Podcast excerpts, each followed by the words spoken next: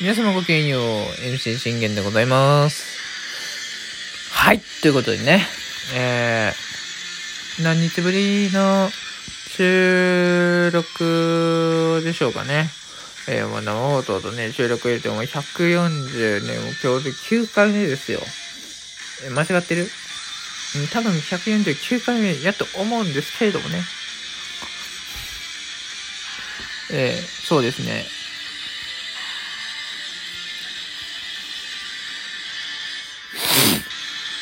えー、そうでございます。そしてね、えー、今日は久しぶりにね、えー、格闘技の話をしていこうかということで、えー、やっていきたいと思います。いや、あの、ライジンね、あの、ランドマーク2があったんですけれども、まあ、それの方にはもう、あの、もういいかなってことで、うん。まあ、それよりも、新日本プロレスの、えー、ニュージャパンカップ2022、こっちの方がね、あの、100番面白いんでね、えー、あのーそっちの方をね、今回語っていきたいなと思います。ついでにね、あの、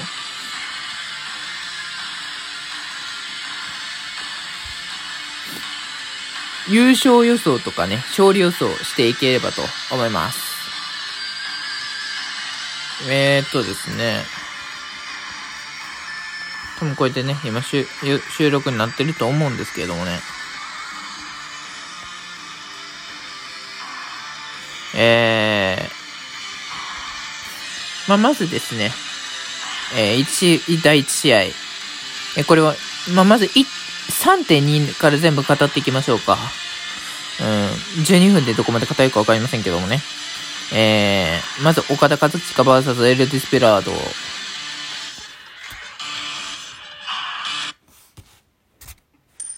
えー、やっぱりね、あのー、岡田はね、強かったですね。うん、エル・デスペラードにも勝つんだから。で、えー、次の対戦相手がね、えーマスター・ワトということで、これはどうなるんかなーって思ってますけど、まあね、この中で一番ね、こう、マスターワトが一番若いわけですよ。23、23でね。うん。強、強くて、まあ、ヤングライオンで一番若いね、あの、大岩良平っていうのいますけど、えー、まあ、うん、うんって感じですね。うん。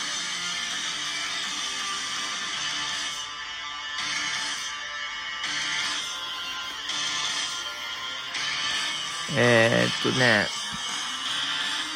まあ僕の予想ではね、多分、マスターはと、まあいい、まあ検討はするだろうけど、あの岡田の、えー、レベ、岡田とのレベルの違いに、えー、気づかずに岡田を止められない可能性もありますからね。うん。どうなるんだろうって感じではありますよね。うん。まあでも僕の勝利予想は、うん、これはまあ岡田、岡田でしょうね。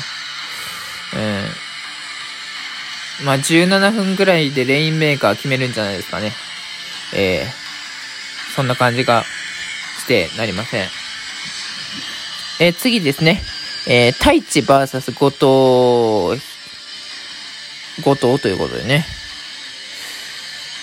後藤忠興。うーん。まあ、後藤はね、えー、ティック統合、リック統合を破って、えーここまで来ましたけども、あのー、太一も強いんですよね。うん。いや、だからこれはね、結構いい勝負になるんじゃないかなと僕の予想で思ってます。まあ、だけど、これは、うーん。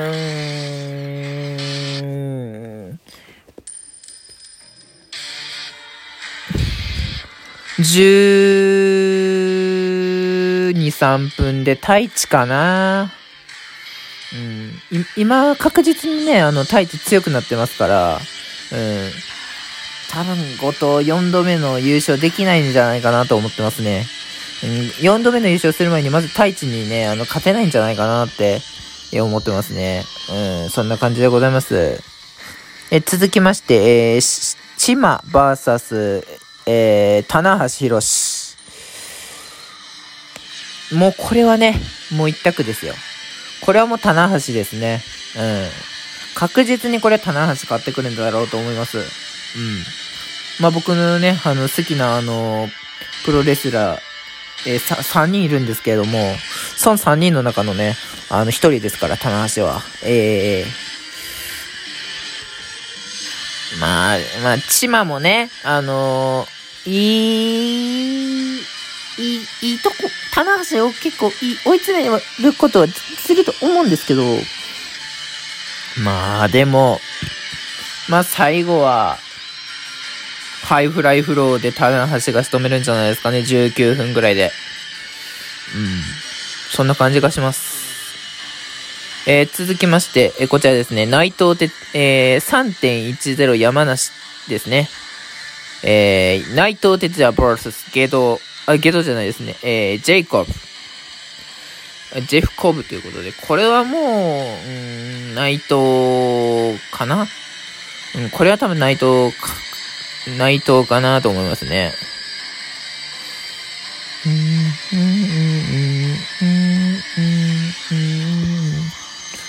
や、もうこれは内藤な、内藤がね、あの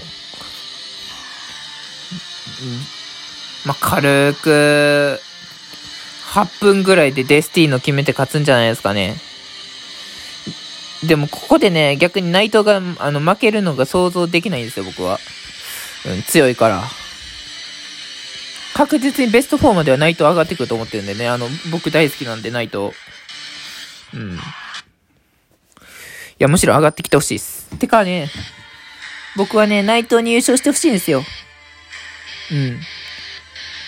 そしてね、あの、新日本に、あの、言った約束である、あの、4代目 RWGP をね、えー、内藤に浄土するというね、えー、願いが叶いますから、頑張ってほしいですね。えー、続きまして、吉橋 VS、えー、彼ですね。グレートオーカーンではないですね。グレートオーカーンではないな。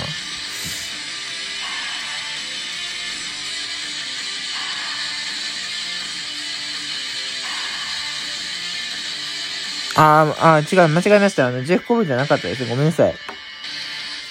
内藤哲也対下道でした。ごめんなさい、間違えました。ちょっとね、あの、組む、組む方間違えましたね。ごめんなさいね。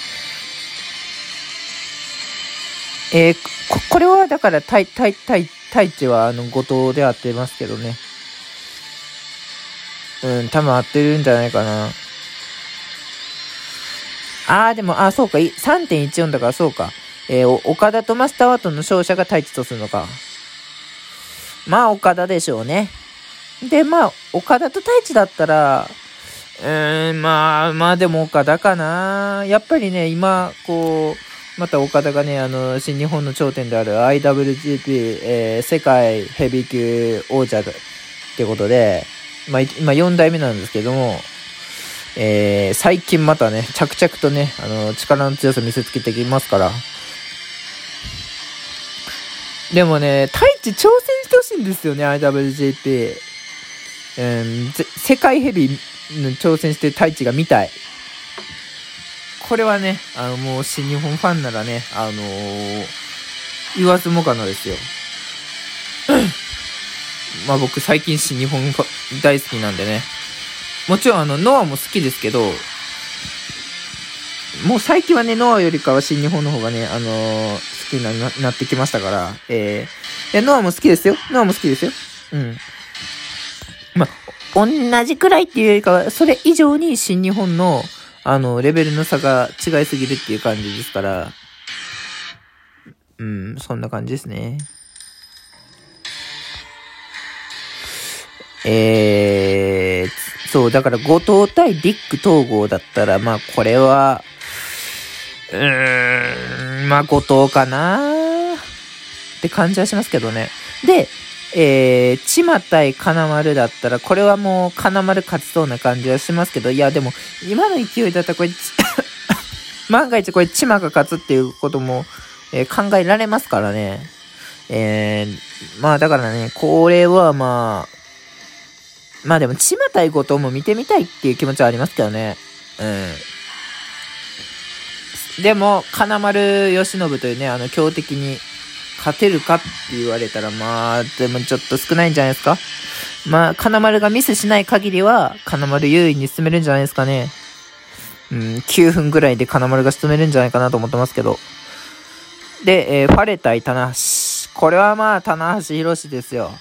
えー、そんな感じがしますね。えー、12分ハイフライフローで多分棚橋が仕留めるんじゃないですかね。